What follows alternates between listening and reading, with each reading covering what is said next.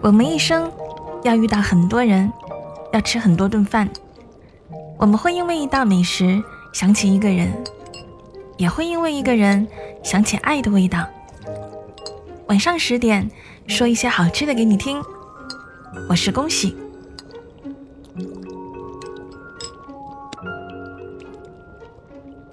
你听过“心急吃不了热豆腐”这句话吗？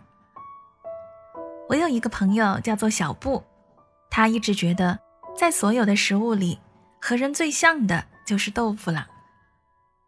一诞生时，它的味道那么简单，但不管是鲫鱼豆腐汤、五花肉炖豆腐，还是豆腐炒白菜，豆腐和人一样，可以融入完全不同的环境。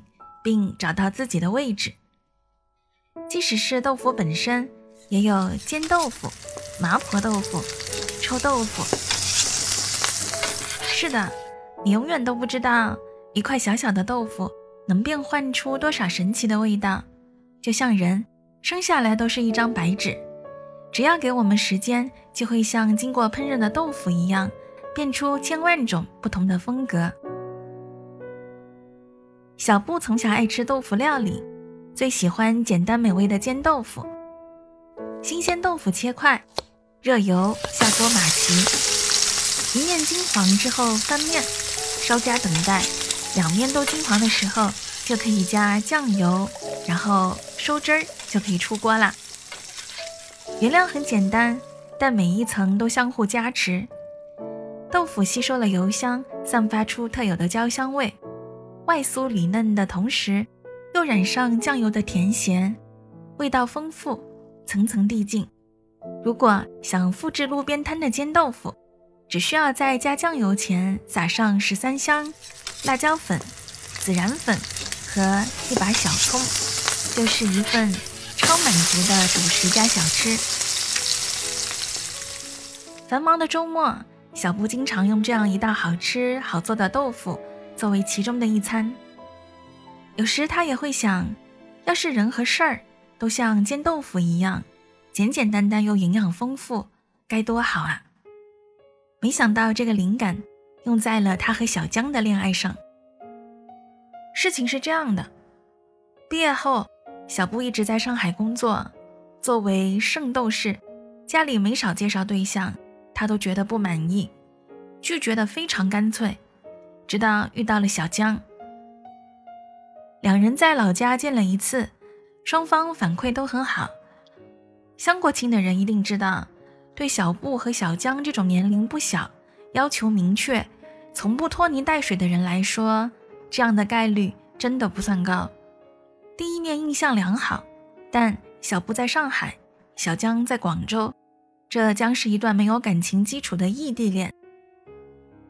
对此呢，小布想着多联系、多沟通，让双方尽快熟悉起来。但他很快就发现，保持沟通居然好难。两个人都忙，一条微信过去，经常要好几个小时，甚至一天才能得到回复。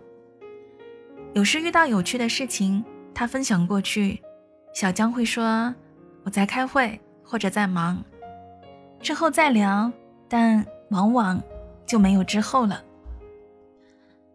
这种情况持续了一个多月，小布渐渐觉得自己没有那么被重视，甚至怀疑小江所谓的满意和希望发展只是一个说辞。他也明确的问了小江，小江却表示自己是认真的，只是没有谈过异地恋，感觉不能保证什么。不能保证什么，这个说辞。让小布很烦。